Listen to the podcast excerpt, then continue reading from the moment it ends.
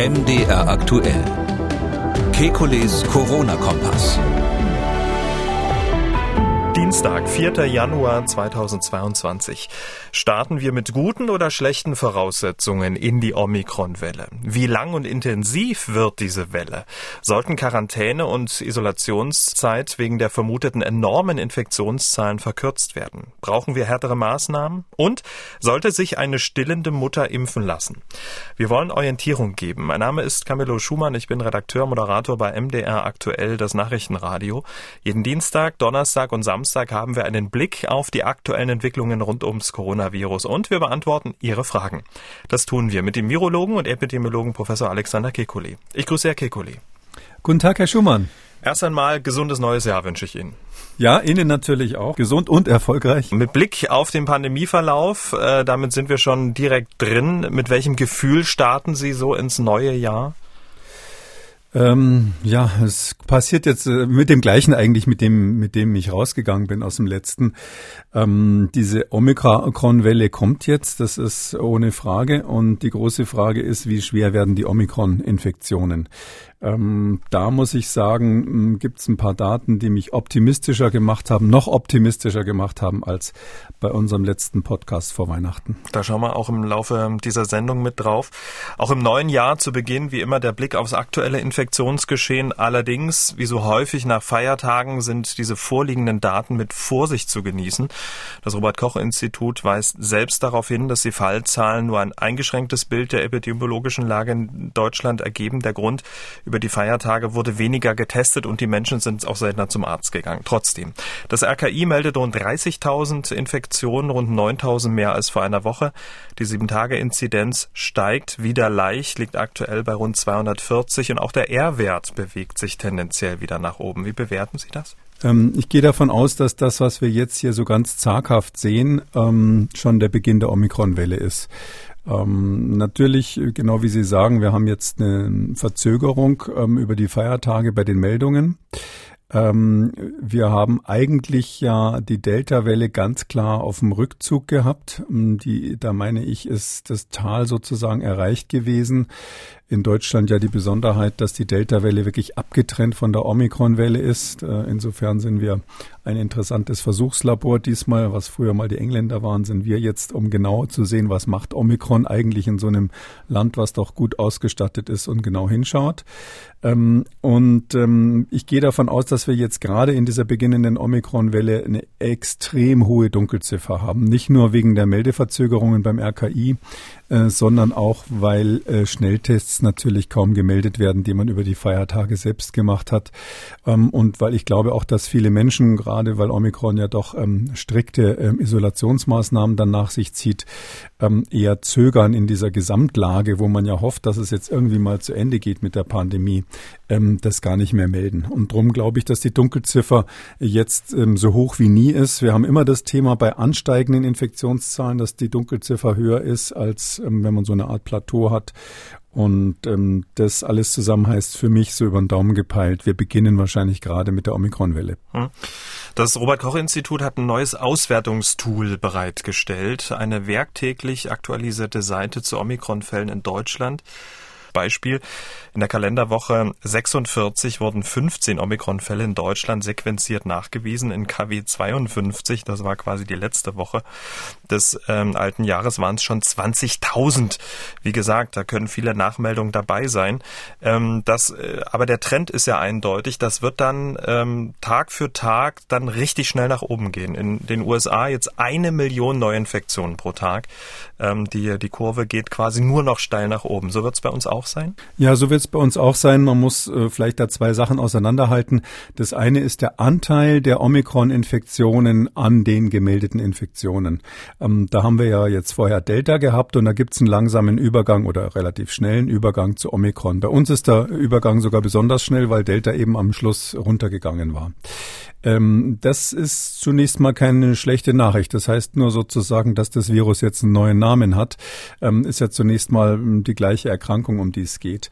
Ähm, die Frage ist, ähm, kann Omikron bei gleichbleibenden Gegenmaßnahmen, wir haben ja ähm, anders als viele andere Länder der Welt, das ist ein ganz, ganz großer Vorteil, in dem wir sind, bereits zu Beginn der Omikron-Welle ähm, relativ starke Gegenmaßnahmen ähm, in Kraft. Hm, das kam deshalb, weil wir zu spät mit Delta da dran waren, kann man so ein bisschen belächeln. Aber praktischerweise nützt es uns jetzt, weil wir zu spät auf Delta reagiert haben, jetzt äh, bei Omikron wirklich in einer sehr guten Position zu sein. Und ähm, jetzt ist die Frage, wenn jetzt dieser Wechsel passiert von dem Virustyp, von der Virusvariante, ähm, kann die neue Variante dann trotz gleichbleibender Gegenmaßnahmen ähm, und eigentlich auch gleichbleibender Jahreszeit, ich merke nicht so richtig, dass der Winter noch härter wird im Moment, ähm, kann Omikron dann die Infektionszahlen wieder erhöhen. Dreht sozusagen Omikron diesen kleinen Zeiger, äh, der ja dieses R ist, diese Reproduktionszahl, wieder deutlich über die Eins, ähm, obwohl wir eigentlich alles gleich machen wie bei Delta. Letzteres ist zu erwarten, ähm, aus mehreren Gründen. Der wichtigste ist, dass Omikron eben äh, Geimpfte und Genesene Genesene auch massenweise befallen kann. Ging bei Delta auch ein bisschen, aber das wird jetzt noch dominanter sein, noch deutlicher sein. Und der andere ist, dass es ja ähm, Hinweise zumindest gibt, dass Omikron tatsächlich auch ein bisschen ansteckender ist. Ob das viel ist, ob das eine große Rolle spielt, weiß man noch nicht. Aber ähm, zumindest die Daten gehen in die Richtung. Das heißt, es wird sozusagen das R steigen äh, zusammen mit diesem Typenwechsel, so dass es nicht nur ein neuer Name ist, sondern das Virus hat ein bisschen andere Eigenschaften und ähm, dadurch gibt es jetzt die nächste Welle, die kommt. Und dann kommt eben die Frage erster Stufe im Wechsel sozusagen bei den genetischen Nachweisen. Zweite Stufe, wann sehen wir den epidemiologischen Effekt davon? Und ich glaube, wir sind jetzt schon bei der zweiten Stufe. Ähm, egal, wie viel die Labore jetzt nachweisen, wie lange das dauert, bis man sieht, dass Omikron wirklich dominant ist. Ähm, dieser Anstieg der Fallzahlen, den wir jetzt sehen, ist aus meiner Sicht der Beginn der Omikron-Welle, sodass wir also schon in der zweiten Stufe sind. Der Wechsel des Typen hat schon dazu geführt, dass die Infektionszahlen wieder ansteigen. Ähm, die Frage ist ja auch, mit welchen Voraussetzungen gehen wir in diese Welle? Wir waren ja, ich sag mal, auf dem absteigenden Ast positiv ähm, formuliert. Die Daten aus den Krankenhäusern und auch die Impfdaten sind relativ aussagekräftig. Rund 3700 Menschen werden ja aktuell mit Covid-19 auf einer Intensivstation behandelt. Vor einer Woche waren es noch 500 mehr, vor zwei Wochen fast 1000 mehr.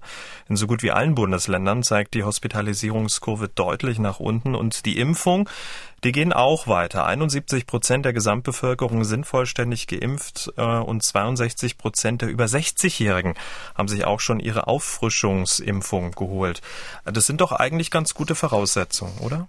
Ja, sehr wichtig ist die Zahl der geimpften Erwachsenen. Ich meine, die ist schon so gesteuert auf die 85 Prozent zu, ähm, weil wir ja bei Jugendlichen und Kindern keine schweren Verläufe sehen oder ganz selten schwere Verläufe sehen. Und deshalb finde ich, der wichtigste Parameter ist der Anteil der Geimpften an der Gesamtbef an der Erwachsenenbevölkerung.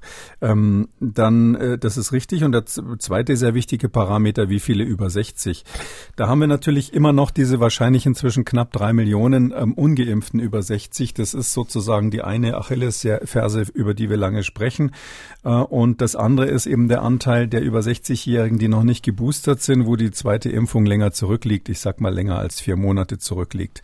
Da muss man bei schweren Grunderkrankungen, also nicht jeder über 60-Jährige, aber wenn man eben schwere Grunderkrankungen hat und bei manchen ist es ja so, dass es einfach genetische Faktoren hat, die man gar nicht kennt, die mhm. sind völlig gesund und werden trotzdem manchmal schwer krank mit Covid. Bei diesen, bei diesen Risikogruppen, da muss man wirklich ähm, dafür sorgen, dass mehr geboostert sind, weil da müssen wir davon ausgehen, dass die auch mit Omikron schwere Verläufe bekommen können. Das werden diejenigen sein, die dann im Krankenhaus landen und die möglicherweise wirklich im ernstzunehmenden Sinn das Gesundheitssystem belasten. Und schaut man auf die Wirkung der Boosterimpfung im echten Leben, gerade für ältere Menschen, dann kann man sehr optimistisch sein. Lag der Anteil der Menschen, die über 60 Jahre alt sind und grundimmunisiert an allen Hosp äh, Hospitalisierten bei rund 46 Prozent, sind es nach der Boosterimpfung nur noch 10 Prozent. Also die Boosterimpfung wirkt sehr, sehr deutlich. Ja, zumindest kurzfristig. Also bei der Boosterung ist einfach das Problem, dass wir nicht wissen, wie lange die anhält. Wir verstehen auch nicht ganz genau, warum die so gut wirkt. Ähm, da kommt es eben offensichtlich zu einer gewissen Ausweitung des Immunschutzes. Ähm, die ganzen Impfungen werden ja noch mit dem Wuhan-Typ gemacht, der sich zwischendurch äh, sehr, sehr oft verändert hat in der Pandemie. Neueste, äh, neuestes Kit im Block ist eben jetzt Omikron. Und ähm, es scheint so zu sein, dass durch die Boosterung die ähm, Wirksamkeit der Impfstoffe aufgefächert wird, so ähnlich wie dieser Vergleich zwischen einer Kugel, mit der man schießen kann oder einem Schrotschuss, der etwas breiter wirkt. So ein Effekt hat offensichtlich der Booster und damit erwischt er zusätzlich am Rande dieses Omikron noch mit, was, was äh, bei, gerade bei älteren Menschen im normalen Immunschutz nicht enthalten ist. Ähm, wie lange das hält, das wissen wir überhaupt nicht. Ähm, aber trotzdem kann man ganz pragmatisch sagen, äh, selbst wenn es nur so ein Kurzzeiteffekt ist, der vielleicht viel mit der angeborenen Immunantwort zu tun haben könnte, also gar nicht so spezifisch ist, äh, vielleicht gar nicht so der Erfolg dieses Impfstoffs im Besonderen, dann ist es trotzdem so, dass es ja, egal warum, wer hilft, hat Recht, sagt man in der Medizin, wer heilt, hat Recht. Und ähm, da es irgendwie funktioniert, ähm, ist es so, dass man einfach nur empfehlen kann und die, die Omikron-Welle ja jetzt kommt, wirklich die ähm, über 60-Jährigen, andere Risikogruppen natürlich auch, ähm, dass die schnellstens geboostert werden. Das ist die wichtigste Maßnahme, um äh, schwere Verläufe und Todesfälle zu verhindern. Und die Ständige Impfkommission, die hatte ja kurz vor Weihnachten ihre Empfehlungen für den Impfabstand zwischen Grundimmunisierung oder Infektion von sechs auf drei Monate verkürzt. Und die STIKO betont außerdem, dass ältere oder vorerkrankte Personen wegen des höheren Risikos für einen schweren Verlauf von Covid-19 bei den Auffrischungsimpfungen bevorzugt berücksichtigt werden sollen. Es kam dann aber etwas spät. Ja, was soll ich dazu sagen? Ja, das ist ja nun, ähm, wenn Sie so wollen, seit, äh, seit Frühsommer der Streitpunkt gewesen zwischen den Empfehlungen der STIKO und mir. Ähm, erstens der Abstand äh, zwischen den beiden Impfungen und zweitens die Priorisierung. Ähm, die STIKO hat ähm, sehr, sehr lange gebraucht, um überhaupt für unter 70-Jährige eine Empfehlung auszusprechen. Ähm, das war sicher ein Fehler. Ich habe auch, glaube ich, in Erinnerung, dass die STIKO oder zumindest Herr Mertens, der Vorsitzende, das bereits eingeräumt hat, dass das ein Fehler war. Ähm, jetzt ähm, hat sie den Abstand verkürzt auf drei Monate. Da kann ich sagen, ja, sehr gut. Das, ähm, also ich hatte ja immer so pragmatisch vier Monate geschätzt. Ob man jetzt vier oder drei äh, macht, ist egal. Da freue ich mich auch an der Stelle möglicherweise links überholt zu werden. Ähm, das ist völlig in Ordnung. Ähm, die Schwachstelle ist ähm, hier meines Erachtens, dass die STIKO zu Recht jetzt nochmal empfiehlt, dass man priorisiert, also dass man die Alten vorziehen soll und die Risikogruppen. Da muss ich ähm, zur Ehrenrettung der STIKO, die ja viel ge gebasht wird zurzeit, muss ich sagen, das stand schon immer in deren Papers drinnen. Die machen das halt nur immer so wissenschaftlich verklausuliert, die wollen sich nicht mit dem äh, RKI anlegen und mit dem Ministerium und dann steht das halt irgendwo im Kleingedruckten so dazwischen. Aber da stand, wenn man es genau liest, schon immer drin, ähm, wir empfehlen dringend, ähm, sinngemäß natürlich, wir empfehlen dringend, ähm, die Risikogruppen und Alten zuerst zu impfen. Nun weiß natürlich auf der anderen Seite auch die STIKO, wenn das nur so da drinnen steht, ähm, dass das dann so ein bisschen Sache der Politiker ist, wie sie damit umgeht. Und da ist meines Erachtens seit inzwischen über einem halben Jahr der große Fehler begangen worden, dass man einfach so einen allgemeinen Impfaufruf macht. Und da kommen eben jetzt 22-jährige äh, Bumperlgesunde, wie man in Bayern sagt, äh, Studenten, die halt einfach nur, ähm, was weiß ich, Angst haben, dass ihr Impfpass nicht mehr gilt, wenn sie in die, in die Disco gehen wollen oder die vor einer Reise sich nochmal checken wollen oder die vielleicht vor Weihnachten denken, ich besuche die Großeltern, lasse ich mich doch nochmal boostern. Das ist ja alles äh, richtig und schön. Da ist überhaupt nichts dagegen einzuwenden, gegen solche Überlegungen. Nur ähm, äh, die stehen eben oder standen eben die letzten Monate in der Schlange und da konnte die STIKO sagen, was sie wollte und ich äh, natürlich auch sagen, was ich wollte. Wenn die Politik ähm, einfach ähm, Impfen für alle freigibt, ähm, dann kommen halt alle und wer am schnellsten läuft, steht als erster in der Schlange und das sind typischerweise nicht die Alten und Gebrechlichen Tatsächlichen. Da ist meines Erachtens ein kapitaler Fehler gemacht worden. Was, was hat das zur Konsequenz? Jetzt äh, ist es so, wenn es jetzt stimmt, also diese Vermutung, dass wir jetzt am Anfang der Omikron-Welle tatsächlich stehen, dann wird das wirklich in den nächsten Tagen ziemlich massiv ansteigen. Also das ist dann keine Frage von Wochen, sondern von Tagen. Und auch mit unserer relativ guten, sage ich mal, allgemeinen Schutzmaßnahme. Also das, was wir hier jetzt haben, ist ja schon ein guter Dämpfer für die Infektionszahlen. Bei uns wird es nicht so brutal losgehen wie in den USA. Das haben Sie ja gerade angedeutet. Oder auch in Frankreich, wie man das dort gesehen hat. Die hatten quasi gar keine Gegenmaßnahmen. Oder auch in England, die ja, die ja nach dem Freedom Day erstmal alles äh, locker gemacht haben. Bei uns sind wir in einer, in einer gut gedämpften Phase, aber trotzdem wird Omikron einfach jetzt durchstarten. Und dann ist es zu spät, äh, sich nochmal schnell boosten boostern zu lassen, dann ist es zu spät irgendwo in irgendwelchen Ortschaften, wo ähm, Menschen sitzen, die sich noch nicht impfen lassen wollten, mit gezielten Kampagnen auch Erstimpfungen voranzutreiben. Das heißt, das wäre, liebe Bundesregierung, jetzt gerade ihre Chance gewesen, ist gelaufen und jetzt wird man sich eben so dem Virus stellen müssen. Ähm, kann sein, dass es gut geht. Ich will jetzt gar nicht hier irgendwie ähm, den Cassandra-Rufer machen. Ähm, das ist ja ein, ähm, ein Attribut, was für, für jemand anders in dieser Pandemie gefunden wurde, sondern ich, ähm, ich sage mal, ähm, ich bin aber einfach grundsätzlich immer vorsichtig. Ja, ich finde, wenn man eine sichere, einen sichereren Weg hat für die Gesamtbevölkerung und einen, der ein hohes Risiko birgt, dann würde ich einfach als, wenn ich Gesundheitspolitiker wäre, immer, wenn es keinen großen Unterschied macht von den Auflagen her, den sichereren Weg äh, wählen. Und das wäre hier gewesen die selektive, priorisierte, mit großen Kampagnen begleitete Boosterungen in den letzten 14 Tagen. Ähm, jetzt muss man sehen, wie es halt ohne diese Maßnahmen vorangeht. Vielleicht reicht's, vielleicht geht die ganze Sache glimpflich aus. Vielleicht kommt es aber auch ähm, dann wirklich zu ähm, vielen schweren Verläufen in der Altersgruppe Ü60. Der Zusammenhang ist durch die extrem hohe ähm, Inzidenz und ähm, die Zahl der Neuinfektionen ähm, ja, sinkt ähm, oder anders, steigt die Chance, dass sich bisher ungeimpfte äh, und ähm, ja, SARS-CoV-2 immunnaive Menschen dann jetzt in den nächsten Wochen auch anstecken werden.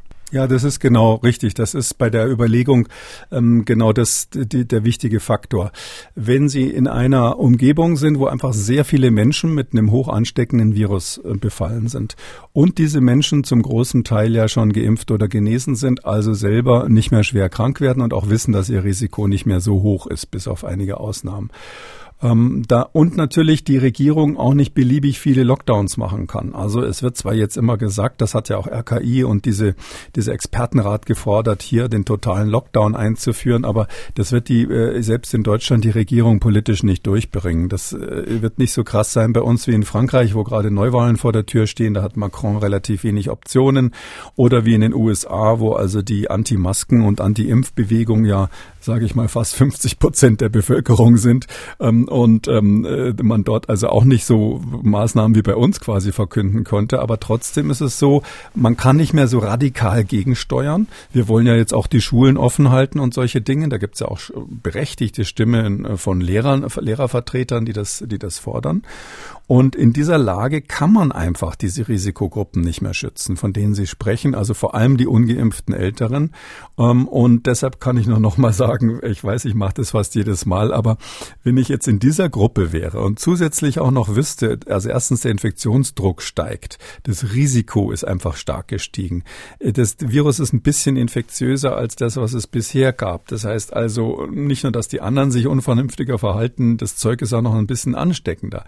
Und ähm, ich kann ja auch nicht ewig mich einsperren. Und wenn ich dann ins Krankenhaus müsste, ist tatsächlich realistisch damit zu rechnen, dass es jetzt zu Überlastungen der Krankenhäuser kommt. Übrigens zum großen Teil nach meiner Vorhersage durch Menschen, die gar nicht so schwer krank sind. Aber äh, 100, 100 ähm, Scheinkranke in der äh, Ambulanz, die da alles verstopfen, sind ja auch ein Problem für ein Krankenhaus. Die können sie ja nicht wegdiskutieren. Da müssen sie trotzdem erstmal gucken, was los ist. In dieser Gesamtlage würde ich mich einfach mal impfen lassen. Das nochmal noch mal mein Aufruf Aufruf, Entschuldigung an dieser Stelle. Nee, Sie müssen sich dafür gar nicht entschuldigen, aber das sind genau die Gedanken, die man dann hat, weil man ist ja nicht ein einzelner Mensch auf diesem Planeten, man hat ja Freunde, Bekannte, Verwandtschaft, die zum Teil geimpft sind, zum Teil eben nicht geimpft sind und dann auch zum Teil in diese von Ihnen angesprochene Gruppe gehören. Und da macht man sich dann als ähm, Verwandter dann schon wirklich ganz doll Gedanken, was dann mit denen jetzt in den kommenden Wochen passiert. Ähm, das bin ich jetzt auch nicht frei von, gebe ich auch offen ja, ehrlich zu. Äh, ganz klar. Also ich äh, kann auch offen sagen, dass es in meiner Familie Ungeimpfte gibt, die, äh, mit denen wir munter diskutieren. Gerade an Weihnachten war wieder Gelegenheit dazu.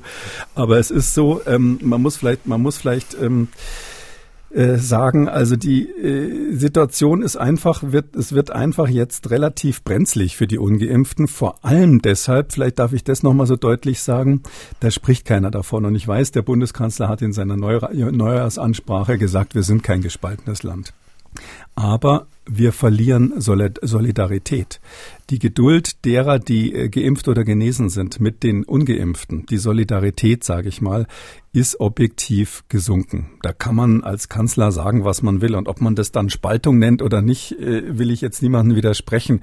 Aber wenn man einfach weiß, mein Umfeld ist nicht mehr solidarisch mit mir, ähm, die helfen mir im Zweifelsfall nicht. Und es gibt ja sogar ganz brutale Leute in den Krankenhäusern. Also ich bin total dagegen, aber ich, äh, ich äh, gebe das nur wieder. Es gibt Krankenhausvertreter, die sagen, wenn es zur Triage kommt, also wenn bei uns die Ressourcen begrenzt sind, dann behandeln wir die Geimpften zuerst im Zweifelsfall. Fall. Finde ich eine katastrophale Ansage, ehrlich gesagt. Aber wenn sowas in den Köpfen ist, auch wenn sie es vielleicht nicht alle aussprechen, oh, da möchte ich aber nicht als ungeimpfter Patient ins Krankenhaus kommen. Definitiv nicht. Gut, dass wir mal drüber gesprochen haben. Es musste auch mal raus. Muss ich jetzt mal, muss ich jetzt mal ganz ehrlich sagen, weil das ist immer so ein Päckchen, was man so mit sich rumträgt, ähm, weil man ja doch unterschwellig immer so Angst hat, äh, kommt jetzt der Anruf oder kommt er nicht. Übrigens, der und der hat sich jetzt infiziert und dann kann man ja nur noch hoffen und die Daumen drücken. Aber so geht es sicherlich vielen Hörerinnen und Hörern dieses Podcasts. Herr Kekuli, die entscheidende Frage ist ja, okay, Omikron steht vor der Tür, äh, die ähm, Infektionen werden durch die Decke gehen, prognostiziert. Ähm, die Frage ist aber, ist Omikron auch gefährlicher? Also sorgt Omikron für mehr Hospitalisierung, mehr Todesfälle oder ist Omikron mindestens genauso gefährlich wie Delta oder im besten Fall auch weniger gefährlich. In der Fachwelt äh, kristallisiert sich allmählich die Meinung raus, dass Omikron mildere Verläufe macht. Bevor wir über so ein Preprint sprechen, was das auch wieder ähm, deutlich macht, ähm, wie bewerten Sie die Studienlage, die es aktuell bis jetzt dazu gibt? Kann man sich wirklich schon zu dieser Aussage hinreißen lassen, Omikron wird für mildere Verläufe sorgen? Ja, ich habe ja vor Weihnachten mal so ein bisschen sportlich diese, dieses Wort von der Messias-Variante äh, in den Ring geworfen. Damals noch mit vielen Klammern außenrum als äh, Hypothese, also ganz, ganz rein theoretisch. Da muss man ja immer vorsichtig sein, wenn man öffentlich äh, da in so einer Lage Optimismus verbreitet. Ähm, damals, wenn ich zur Erinnerung nochmal sagen darf, also die Expertenkommission, dieser Corona-Rat der Bundesregierung hat sich ja ganz hart festgelegt, dass Omikron äh, höchst hochgefährlich sei ähm, und gesagt, es sei sehr unwahrscheinlich, dass es ähm, weniger gefährlich sei als Delta. Ähm, hat sich da insofern festgelegt und hart, härteste Maßnahmen sofort gefordert. Ich meine dann ein, zwei Tage später hat sich der Präsident des Robert Koch Instituts, Lothar Wieler, persönlich nochmal ähm, dafür eingesetzt, äh, sofort einen harten Lockdown zu machen, ähm, was dann ja auch zu gewissen Verstimmungen mit seinem Dienstherrn, dem Gesundheitsminister, geführt hat. Also diese harte Position meiner Fachkollegen, die ich natürlich äh, grundsätzlich alle sehr schätze, ähm, die teile ich nicht, habe ich damals nicht geteilt.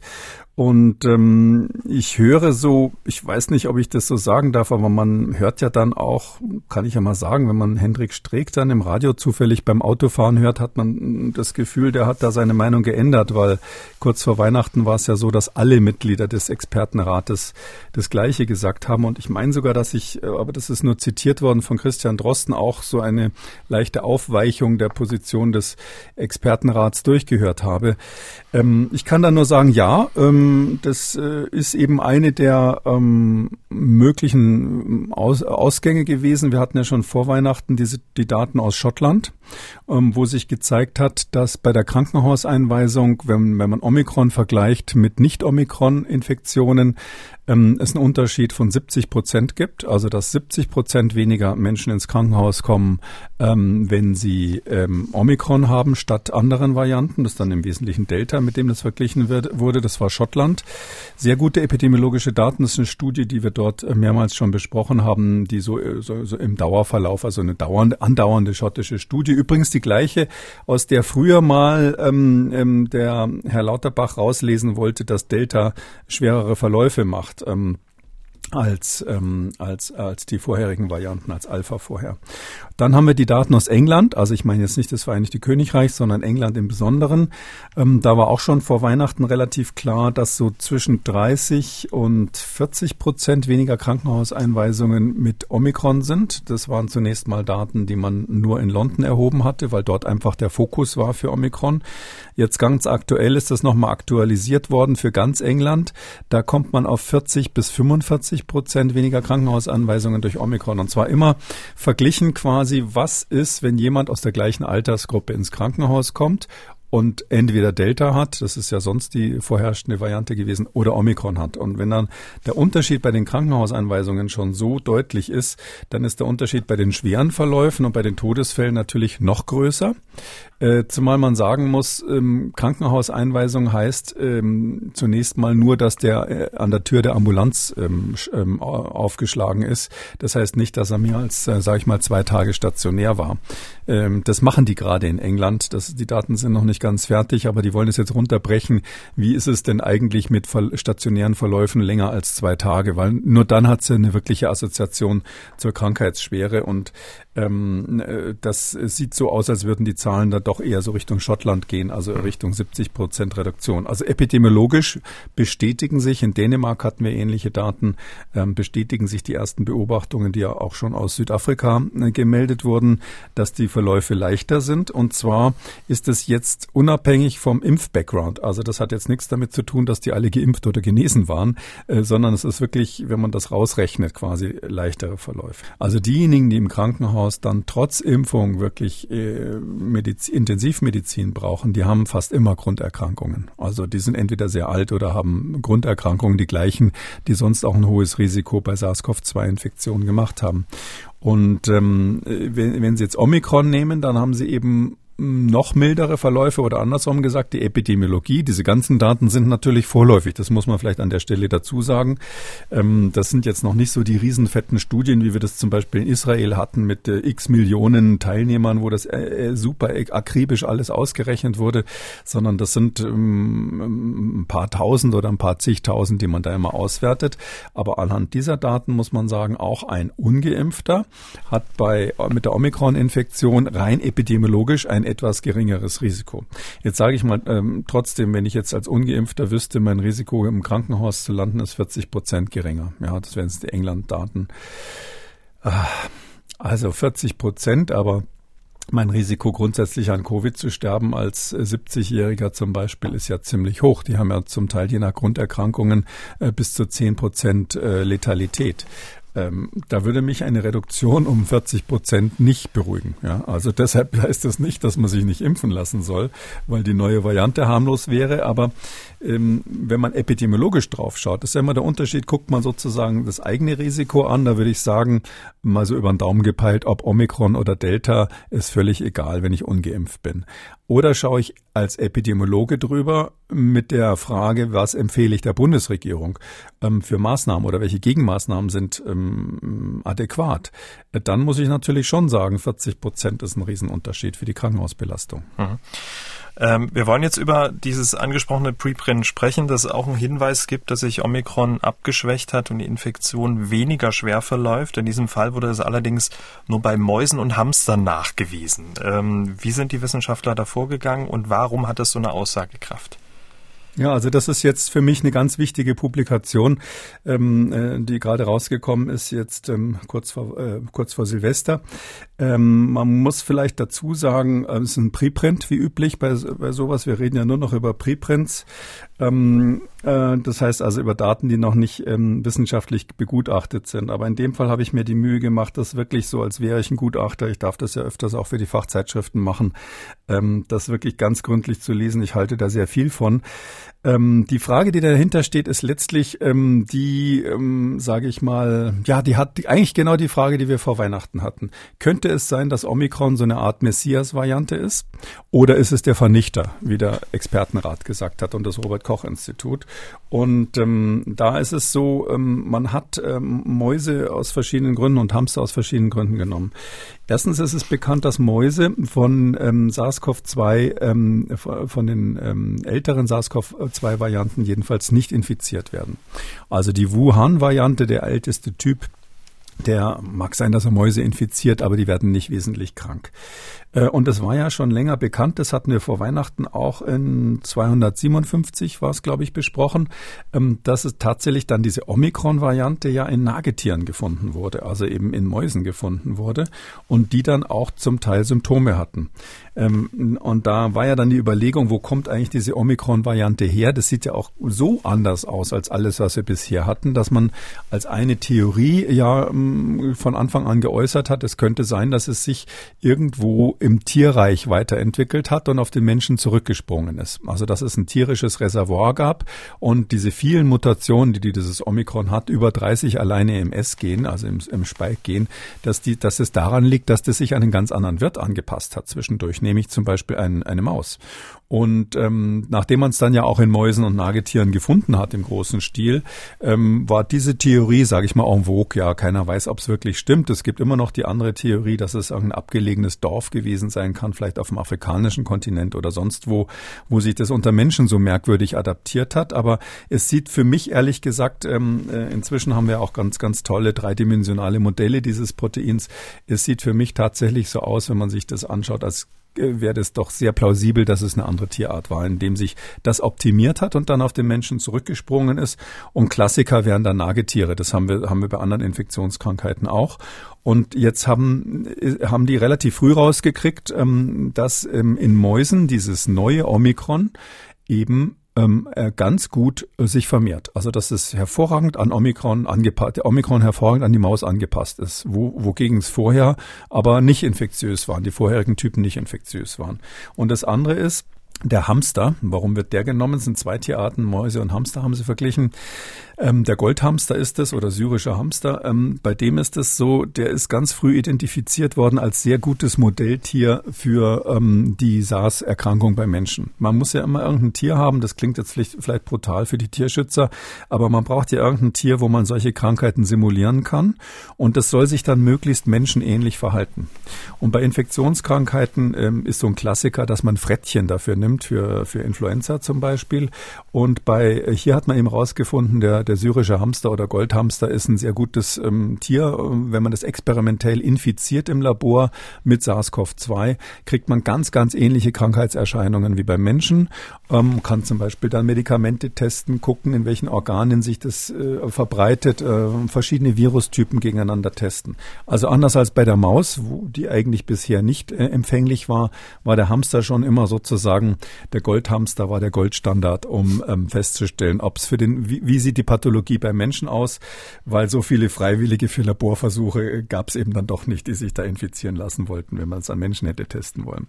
So, und da, das ist, deshalb sind es zwei wichtige Tierarten. Und die, wer hat das gemacht? Das erkläre ich deshalb an, an der Stelle, weil das wichtig ist, zu, zu verstehen, warum diese Studie so belastbar ist. Ähm, es ist ja, das ist ein Konsortium, was es, was es schon länger gibt, ähm, was ähm, die, die ähm, Evolution von, von SARS-CoV-2 untersuchen will. SAVE heißt dieses Konsortium. Und es ist eine Untergruppe der National Institutes of Allergy and Infectious Diseases, also diese riesen Forschungsbehörde in den USA, wo der Tony Fauci auch der Chef von ist oder war. Ähm, die haben dieses Konsortium mit weltweit einer großen Zahl von Laboren, insgesamt waren hier vier oder fünf Labore beteiligt, ähm, und die haben mit diesen zwei verschiedenen Tierarten insgesamt vier oder fünf verschiedene Virusstämme untersucht, also verschiedene Stämme von diesem, von diesem Omikron, ähm, von dieser Omikron-Variante, verglichen mit älteren. Und was haben sie gefunden? Sie haben gefunden, nochmal bestätigt, dass also nur neuere Varianten, die eine bestimmte Mutation tragen, überhaupt in der Lage sind, Mäuse zu infizieren. Das gibt's noch nicht so lange. Mehr schlecht als recht konnte das zum Beispiel auch die Alpha-Variante aus England. Die konnte das auch schon. Die ursprüngliche Wuhan-Variante konnte das gar nicht. Und sie haben nochmal bestätigt, dass eben Omikron viel, viel besser die Mäuse infiziert, also sehr gut optimiert an die, an die Mäuse angepasst ist. Und jetzt ist, kommt, aber so, kommt aber sozusagen der Knackpunkt. Jetzt haben sie geguckt, okay, es ist an die Mäuse angepasst, aber wie sieht's denn eigentlich aus? Was macht es denn eigentlich in den Mäusen, dieses Omikron?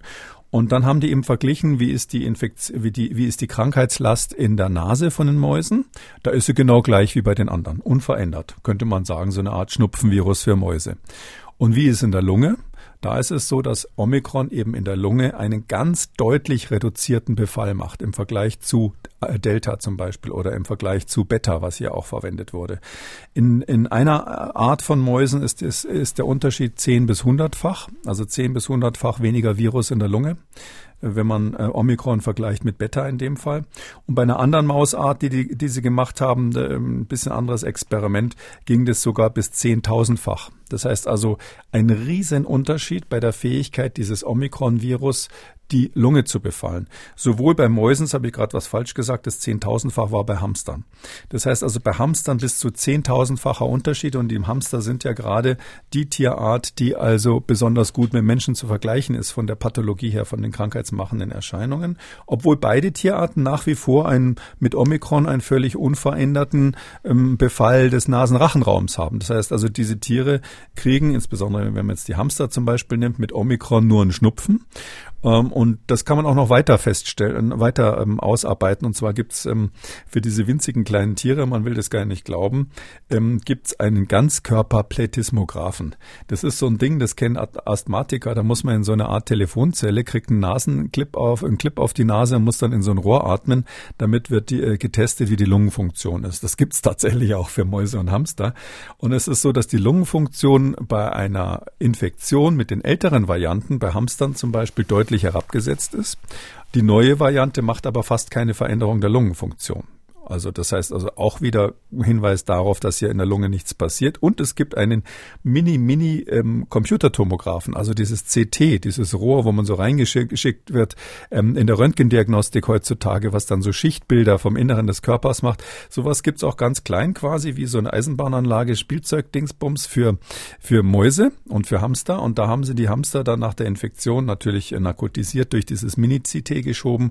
Und da ist es so, dass bei den Hamstern das normale Delta oder Beta von SARS-CoV-2 eine deutliche Veränderung der Lungen macht. Die werden schwer krank und Omikron fast nichts. Ähm, das, und dann noch das Körpergewicht, um das allerletzte hm. noch dazu zu nehmen. Bei solchen Versuchstieren ist es immer äh, äh, wie bei Babys bei uns auch, wenn die nicht mehr zunehmen oder sogar abnehmen, ist es ein ganz deutliches Krankheitszeichen. Und der Verlust an Körpergewicht, der ganz durchgehend ein Symptom ist bei, Omikron, äh, bei, bei äh, SARS-CoV-2-Infektionen in, äh, in Hamstern zum Beispiel, äh, das äh, wird nicht mehr verzeichnet, wenn man Omikron nimmt. Das heißt, dass all diese Experimente sagen, dass sowohl in Mäusen als auch in Hamstern, und Hamster sind hier ein gutes, bekanntes, ähm, bekannte Parallele zum Menschen, ähm, die Omikron, das Omikron-Virus als Virus, das Virus selber eher einen Atemwegsinfekt macht, obere Atemwege, äh, Schnupfen, manchmal leichten Befall der Lunge, aber keine schweren Lungenentzündungen wie Delta oder Beta oder die früheren Typen. Also das wäre dann sozusagen der Schritt in die endemische äh, Situation, wenn das jetzt tatsächlich mit Omikron möglich wäre. Also wenn das auf den Menschen übertragbar ist. Ich glaube, diese Daten sind aus meiner Sicht wirklich knallhart. Da kann man nicht mehr dran wackeln. Wir haben ja vor Weihnachten schon mal über diese Hongkong-Studie gesprochen, die so ähnliche Daten hatte. Da hieß es dann, wir finden das äh, Omikron-Virus häufiger in den oberen Bronchien und seltener in den unteren Bronchien. Mhm. Da habe ich noch gesagt, Vorsicht vor so positiven Nachrichten. Das ist nur eine Studie. Das waren nur so ein paar ähm, äh, elektronenmikroskopische Bilder. Bevor ich da die Daten im Detail kenne, glaube ich das noch nicht. Aber wir haben es trotzdem mal vorsichtig ausführlich besprochen hier. Das wird jetzt hier eigentlich zum ersten Mal wirklich knallhart bestätigt. Und das heißt, wenn man das auf den Menschen übertragen kann, das ist natürlich nie ganz sicher, dann heißt es, dass wir es hier mit einem Erreger zu tun haben, der ein einfache Atem, der einfache Atemwegserkrankungen macht, auch wenn sie so ein normales Coronavirus, die, die gibt's ja schon lange, ja, das sind Erkältungsviren. Natürlich gibt's Menschen, die an einem normalen Erkältungsvirus dann trotzdem eine, eine Lungenentzündung kriegen. Das gab's schon immer. Sie können auch im schlimmsten Fall, wenn sie vorbelastet sind, an einem Schnupfenvirus sterben. Alle Jahre wieder kommt sowas vor. Aber es geht offensichtlich in diese Richtung, dass Omikron, sage ich mal, ähm, dass das SARS-CoV-2, dieses Pandemievirus mit dem Auftreten von Omikron seinen Charakter von einem Virus, was also ganz gefährliche Lungenentzündungen macht, mit diesen Blutgerinnseln, die da auftreten, mit dieser überschießenden Immunreaktion, ge geändert hat in ein Virus, das typischerweise, zumindest wenn man diese Mausexperimente und Hamsterexperimente überträgt, typischerweise Infektionen der oberen Atemwege macht, also Stichwort Erkältung, und eher ausnahmsweise die schweren Verläufe macht. Und das würde natürlich das Bild der Erkrankung ganz massiv ändern. Da schließen sich für mich jetzt zwei Fragen an. Die erste Frage ist, ähm, ist es denn tatsächlich auf den Menschen übertragbar? Weil ja, äh, Sie haben ja gesagt, kann. Äh, oder möglicherweise auch nicht. Und die zweite Frage, die sich mir stellt, sollte Omikron jetzt auch tatsächlich dafür sorgen, dass ähm, die Verläufe milder werden und SARS-CoV-2 zu einem in Anführungszeichen normalen Schnupfen wird, könnte dann möglicherweise nach Omikron noch eine andere Variante kommen, äh, die das äh, Ganze dann wieder zunichte macht, also eine noch gefährlichere Variante, oder ist das absolut ausgeschlossen, denn Viren verändern sich quasi immer zu milderen Varianten? Also vielleicht erstmal die erste Frage. Ja, natürlich bin ich als Wissenschaftler vorsichtig. Ähm, wenn ich jetzt sagen würde, jawohl, wir können das übertragen, eins zu eins, so ist es, ähm, dann hieße das ja, wir können jetzt alles aufmachen. Das hieße im Grunde genommen, wir würden bei über 60-Jährigen eine anteilig schwere Verläufe mit Omikron ähm, erwarten.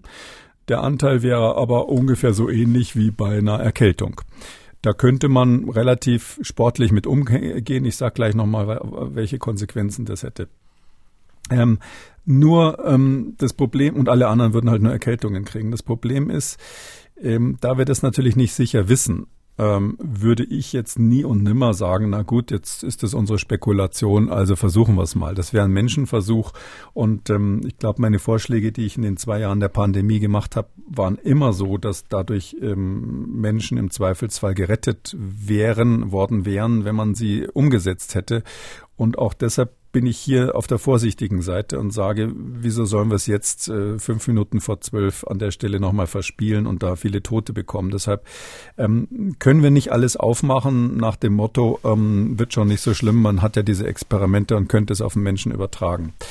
Ähm, selbst wenn es übertragbar sein sollte, also ehrlich gesagt, ich bin schon verhalten optimistisch, dass dass das bei Menschen so ähnlich dann aussieht. Vielleicht quantitativ nicht ganz genauso mit 1 zu 10.000 im Extremfall, aber von der Tendenz her schon so ähnlich.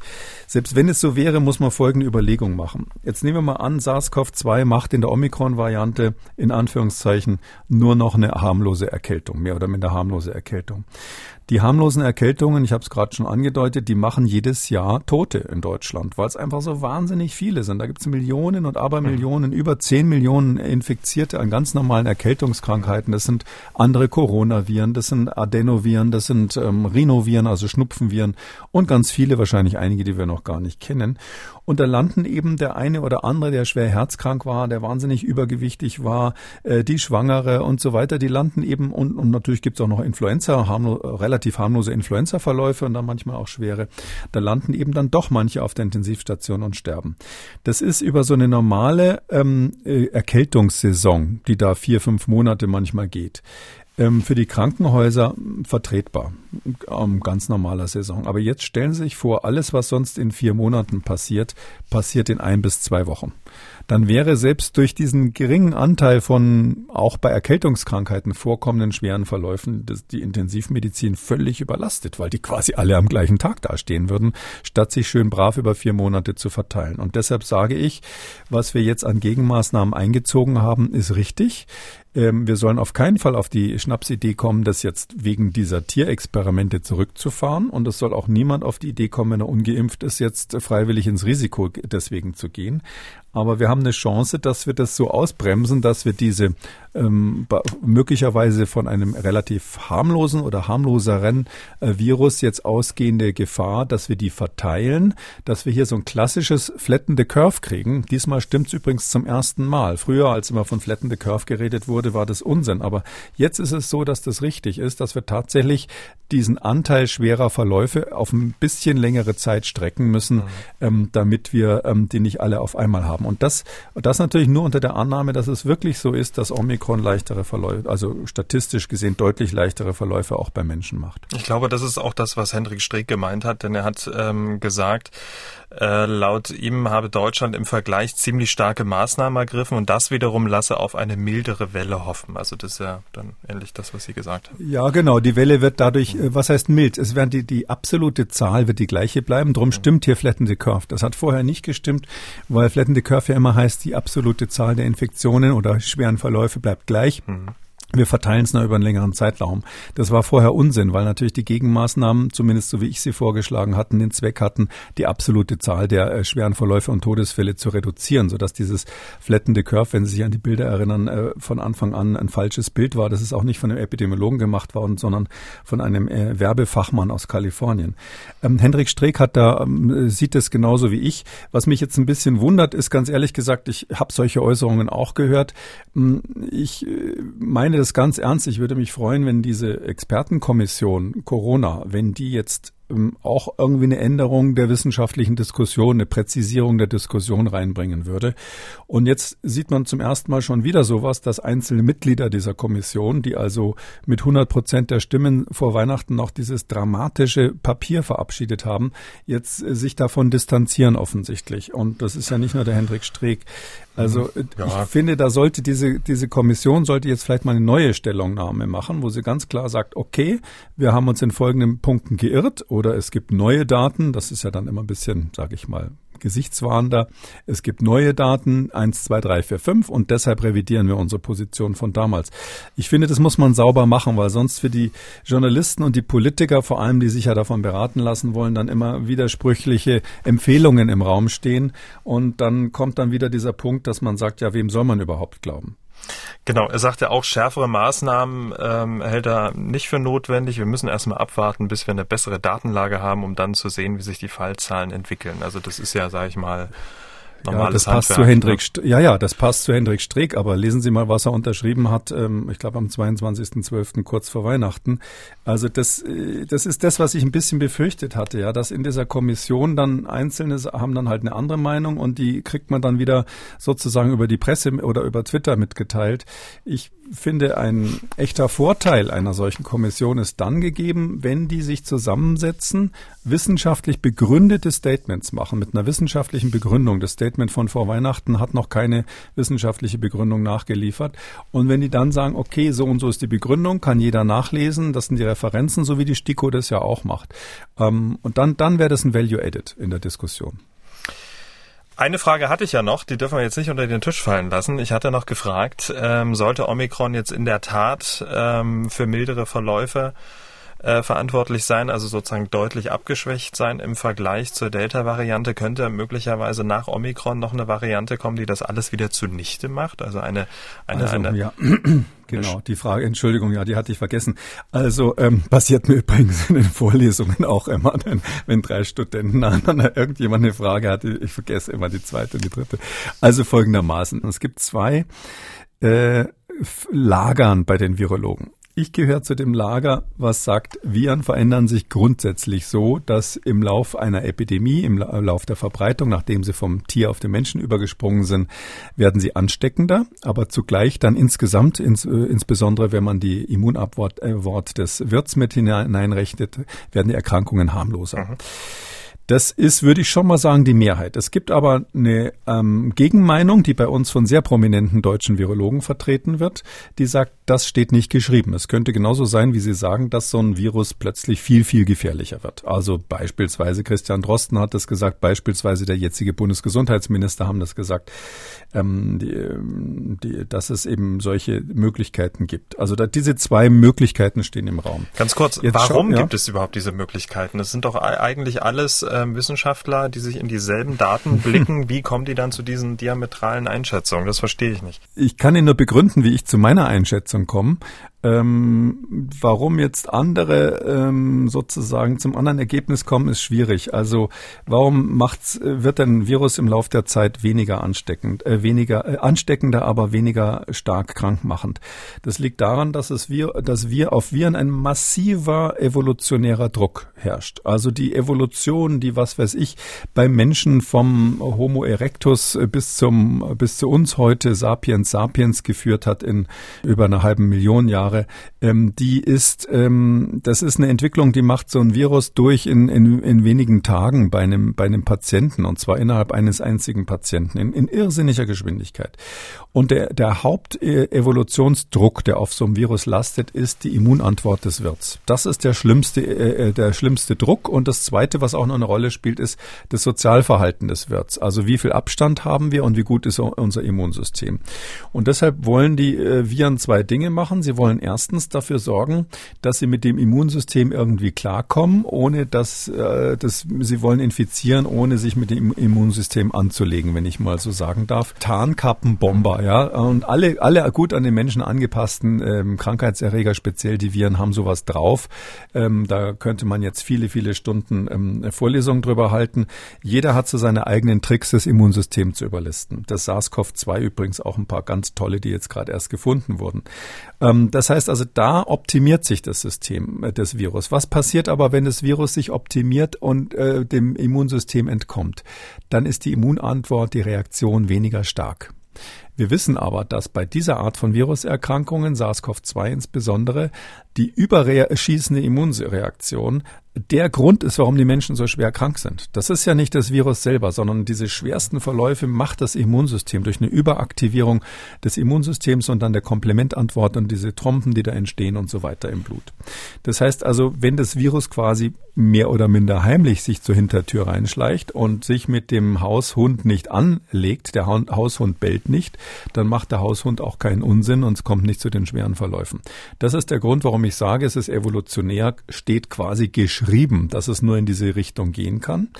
Es ist bei schweren Erkrankungen, das kann man bei SARS-CoV-2 jetzt nicht so sagen, äh, zumindest im Tierreich, aber auch so, dass ähm, die natürlich die Tiere ähm, dann ja auch sterben. Und ein Erreger, der, der sein Wirt tötet, ist natürlich schön blöd, weil dann kann er sich nicht weiter vermehren.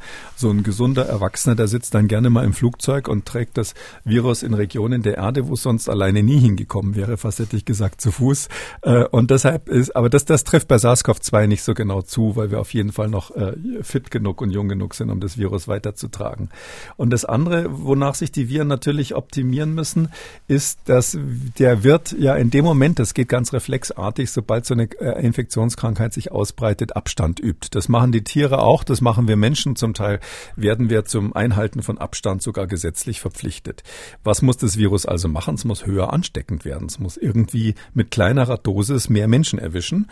Ähm, und wenn es aber sich optimiert auf kleinere Dosis, dann ist es, hat, dann werden, wird sich immer derjenige genetische Stamm sozusagen durchsetzen, der diese Fähigkeit hat auch zu Lasten von anderen Stämmen, die die Fähigkeit haben, schwerere Verläufe zu machen. Sodass also quasi wegen des Rausmändelns für eine ganz bestimmte Eigenschaft die andere im Zweifelsfall hinten liegen bleibt. Und deshalb ist es aus meiner Sicht gibt es keine Möglichkeit bei diesem Erreger, wir könnten jetzt über andere Viren sprechen, aber bei diesem Erreger, als dass es sich so äh, verhält, dass es ansteckender wird und im Zusammenhang mit der Immunantwort des Menschen gesehen weniger schwere Verläufe macht.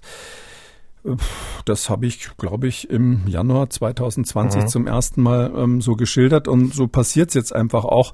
Ähm, warum jetzt andere Leute, obwohl wir das ja jetzt auch sehen bei SARS-CoV-2, immer noch eine andere Position haben, dann müssten Sie die dann fragen. Ja, könnte ich machen. Ich habe Sie erstmal gefragt, jetzt haben wir das mal nachvollziehbarer ähm, gehört, deswegen nochmal ganz kurz nachgefragt. Also nach Omikron ähm, halten Sie es für fast ausgeschlossen, ähm, dass es noch eine Variante gibt, die das dann alles wieder zunichte macht. Also Ja, wenn sie nicht im Labor künstlich hergestellt wurde, in Klammern kleiner Spaß, ja. Äh, also eine natürliche Variante, die müsste ja noch ansteckender als Omikron sein. Ja, und jetzt stellen Sie sich mal vor, die würde irgendwo ausbrechen. Das würden wir ja bemerken. Wenn dann plötzlich schwer schwerste Verläufe irgendwo sind, hoch ansteckend, die würden wir mit klassischen Containment-Maßnahmen eingrenzen, so wie wir Ebola bekämpft haben. Also da würden wir natürlich dann wirklich ganz anders vorgehen. Äh, da wäre ich dann der Letzte, der gegen Cordon Sanitaire und ähnliches wettern würde, sondern da wäre es dann notwendig, was zu machen. Aber wo soll die herkommen? Warum soll die, warum soll die auf natürlichem Wege entstehen? Und man muss ja sagen, Omikron ähm, hilft uns ja möglicherweise, äh, indem es jetzt unvermeidlich in relativ kurzer Zeit zum zumindest bis zum Sommer ähm, mehr oder minder die ganze Bevölkerung, die eh schon zum großen Teil geimpft und genesen ist, jetzt nochmal durchimmunisiert, hätte ich fast gesagt. Ähm, und dann sind wir also geimpft, genesen plus Omikron, ja, ähm, Omikron genesen. Ähm, das müsste ja auch eine Variante sein, die dann der totale Immundurchbruch zugleich ist, die, dass, sie, dass sie solche Menschen noch massiv befallen kann. Unser Immunsystem kennt dann diese Art von Coronaviren ziemlich genau. Äh, das heißt, es müsste ein riesen Quantensprung sein, es müsste ganz anders aussehen und zufällig noch gefährlicher sein. Das wäre dann so ähnlich wie ein ganz neues Virus, was vom Tierreich überspringt. Klar, das kann jetzt die nächste irgendwo von der Fledermaus das nächste Virus ankommen, aber das wäre dann nicht mehr diese SARS-CoV-2-Epidemie, sondern oder Pandemie, sondern dann hätten wir es eigentlich mit einer neuen Pandemie zu tun. Müssten wir einen neuen Podcast anfangen. Ja, die eine reicht jetzt erstmal. ja. Okay, also wir haben jetzt viel über, über Omikron gelernt. Ähm, wir wissen prognostiziert, dass die ähm, Zahl der Neuinfektionen wieder durch die Decke gehen wird. Und ähm, wir müssen uns irgendwie auf diese Situation einstellen, wie sie in Großbritannien ist oder wie sie in Amerika auch schon ist. Bund und Länder wollen sich ähm, jetzt am Freitag, am 7. Januar, zu einer neuen Schaltkonferenz treffen, um die weitere Strategie zu beraten. Heute trifft sich der gerade angesprochene Expertenrat der Bundesregierung. Und auch das Robert Koch Institut will im Laufe der Woche seine Einschätzung der aktuellen Situation abgeben. Im Mittelpunkt aller Beratung steht logischerweise die Vorbereitung auf die Omikron-Welle und die damit verbundene Befürchtung, dass ja durch diese schnelle Übertragbarkeit es zu 100.000 Infektionen kommen könnte und somit ja nun auch Personalnot im Bereich der kritischen Infrastruktur kommen kann. In der Diskussion, Herr Kekuli, ist eine Verkürzung der Quarantäne- und Isolationszeit. Wir denken in der Tat über verkürzte Quarantäne- und Isolationszeiten nach. Das hat Bundesgesundheitsminister Gesundheitsminister Karl Lauterbach äh, dem ZDF gesagt. Wie stehen Sie dazu, Isolation und Quarantänezeit zu verkürzen? Man muss ja an dieser Stelle auch erstmal festhalten, Isolation und Quarantäne sind zwei völlig unterschiedliche Dinge. Ja, also ähm, Isolierung heißt technisch in Deutschland zumindest, wenn jemand ähm, positiv ist, infiziert ist, dann wird er isoliert. Da gibt's ähm, strengere Maßstäbe, meines Wissens jetzt 14 Tage bei Omikron und die kann man auch nicht verkürzen, weil es eine Variante ist. Äh, das andere ist Quarantäne. Das gilt für Menschen, die Kontakt hatten zu einem mutmaßlich Erkrankten oder Infizierten. Die werden dann sozusagen vorsorglich ähm, ähm, abgesondert ähm, übrigens der Überbegriff im Deutschen heißt dann Absonderung. Absonderung ist entweder Isolierung oder Quarantäne, wenn Sie es ganz genau wissen wollen. Und die ähm, diese vorsorgliche Absonderung von Kontaktpersonen oder mutmaßlichen Kontaktpersonen, das heißt also Quarantäne. Ähm, und die ist kürzer und die soll jetzt offensichtlich verkürzt werden, wenn ich es richtig verstanden habe. Oder es ist noch nicht ganz klar, was von beiden. Das ist ja eben genau der Punkt. Also Isolation, Sie haben es gesagt, 14 Tage für nachweislich infizierte Menschen, auch geimpfte, das muss man dazu sagen. Und eine früheste Freitestung wären nach zwei symptomlosen Tagen plus 14 Tagen nach Symptombeginn. Und äh, die Quarantäne endet ähm, nach zehn Tagen ähm, und man kann sich nach fünf Tagen freitesten. Die Frage ist jetzt, welche beiden Varianten, Quarantäne oder Isolation, würden Sie in dieser bevorstehenden Omikron-Welle mit der, mit der auch der Befürchtung, dass ja die kritische Infrastruktur oder Mitarbeiter dort betroffen werden können. Wo würden Sie eher eine Verkürzung sehen? Jetzt im Moment haben wir ein gutes Paket an Maßnahmen. Das würde ich erstmal lassen. Ich würde mit diesem Paket an Maßnahmen warten, bis wir wirklich dominant Omikron haben. Ich schätze mal, das ist nächste Woche soweit. Dann ist die Frage, wenn Sie das ganze Land voller Omikron haben, warum wollen Sie Omikron dann noch als Risikovariante bezeichnen? Das ist ja dann sozusagen unser Standard hier. Und zusätzlich mit den Daten, die sich doch jetzt verdichten, dass vielleicht sogar die Infektionen leichter verlaufen könnten als bei Delta. Ich sage das immer noch sehr vorsichtig ist dann doch der Moment gekommen, wo man sagt, ähm, wir können nicht mehr anders als uns diesem Virus stellen. Weil stellen Sie sich vor, wir haben massenweise Leute, die mit, äh, weil sie ja jetzt auch so verängstigt sind, auch gerade durch diese Ankündigungen von RKI und anderen vor Weihnachten, die sind jetzt so verängstigt von Omikron. Jeder, der positiv wird, und es werden viele sein, das werden Millionen sein, rennt ins Krankenhaus und sagt, Mensch, ich habe Omikron, helft mir. Dabei hat er vielleicht nur eine Erkältung. Äh, vor dieser Situation müssen wir eigentlich aufpassen aufpassen. Wir müssen aufpassen, dass nicht Zehntausende von Polizisten mit einem Schnupfen zu Hause bleiben, weil, äh, der, weil der Schnelltest positiv war. Ich glaube, das ist das größere Problem und das ist ja das, was ich eingangs gesagt habe.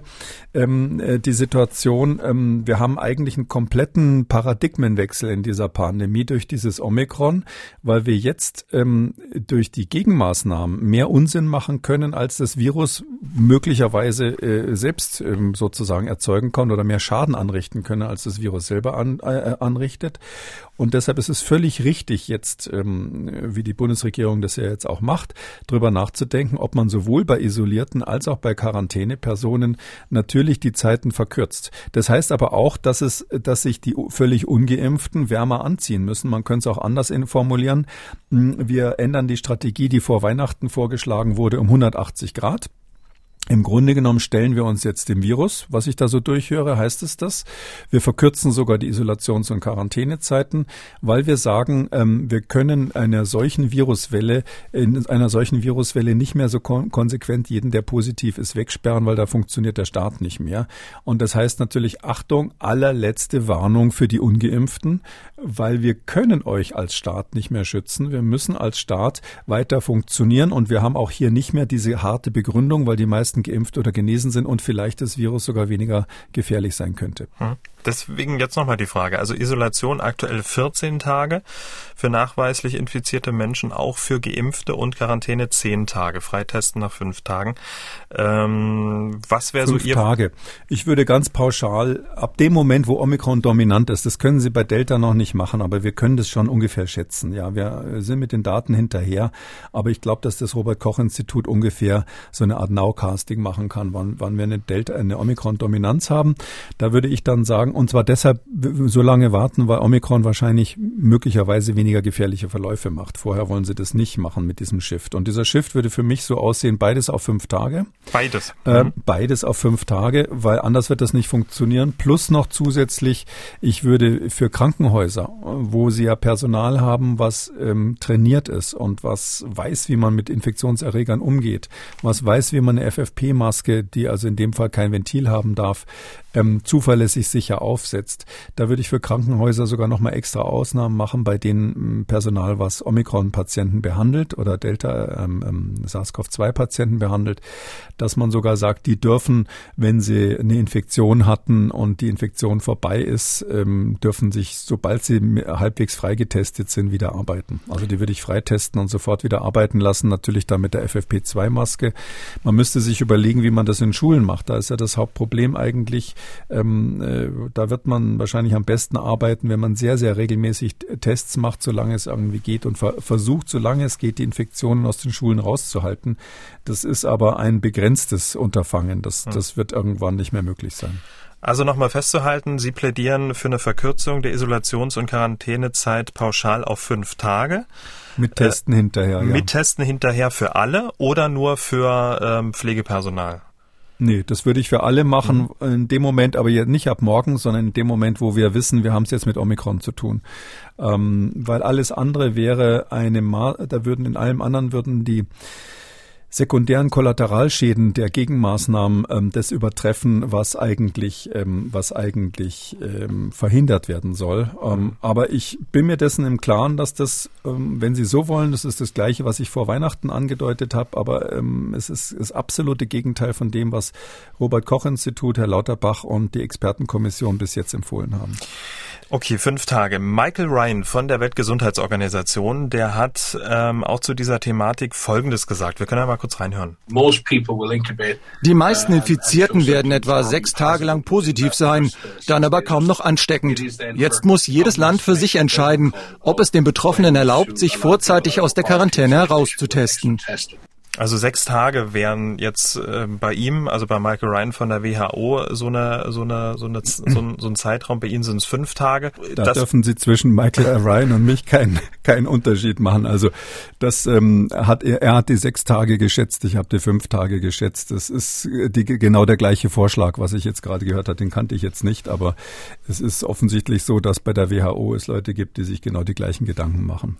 Und ähm, dass trotzdem in diesem Land eine gewisse Skepsis bei der Aufweichung dieser Quarantäne- und Isolationszeit herrscht, ähm, machen auch folgende zwei Wortäußerungen ähm, deutlich. Wir hören mal kurz rein. Wir hören zuerst den Virologen Bodo Placher und dann Dr. Gerald Gass von der Krankenhausgesellschaft.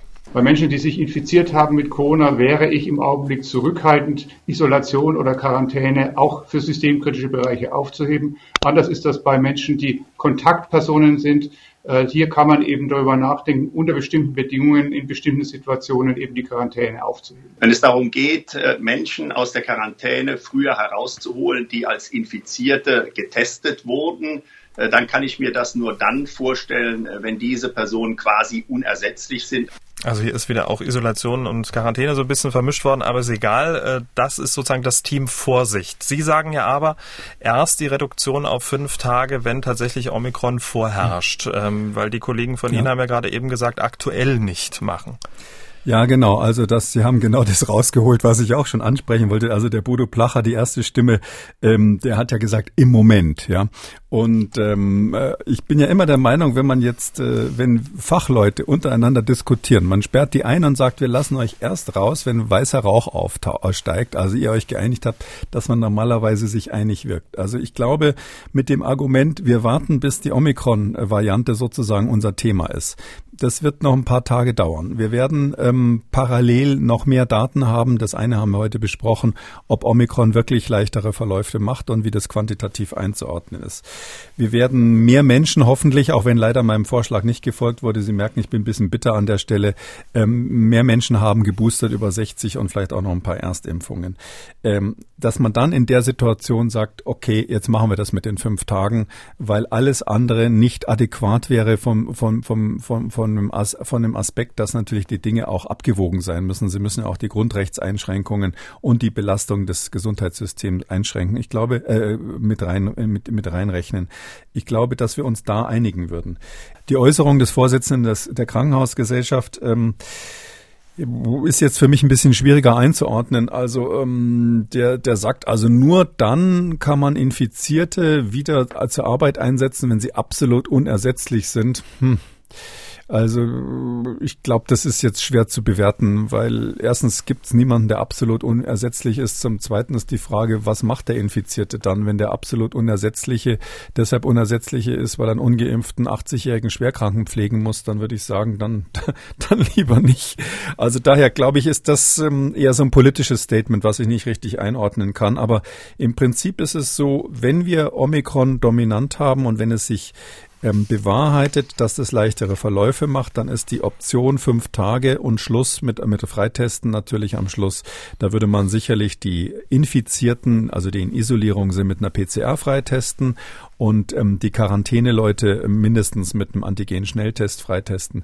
Da würde ich sagen, das ist eine, eine adäquate Maßnahme, um in dieser Phase der Pandemie jetzt das Richtige zu tun. Und vor allem, wir müssen ja jetzt auch noch rechnen, die, es wird in der nächsten Zeit auch wärmer werden. Wir müssen insgesamt aus diesem Lockdown-Modus wieder rauskommen. Und wir haben ja schon viele Maßnahmen. Wir sind ja nicht so, dass wir jetzt irgendwelche Kontaktbeschränkungsmaßnahmen aufheben, ähm, sondern ich glaube, das wäre etwas, mit dem wir wir leben können. Klar würde, das ist ohne Frage, bei diesem Vorschlag würden wir eine ganz massive Omikron-Welle kriegen, aber ich bin fest überzeugt, die würden wir so oder so bekommen. An dieser Stelle der Hinweis, alle Studien und alle wichtigen Links äh, zur Sendung gibt es für Sie in der Schriftversion dieses Podcasts und die finden Sie unter jeder Folge unter Audio und Radio auf mdr.de.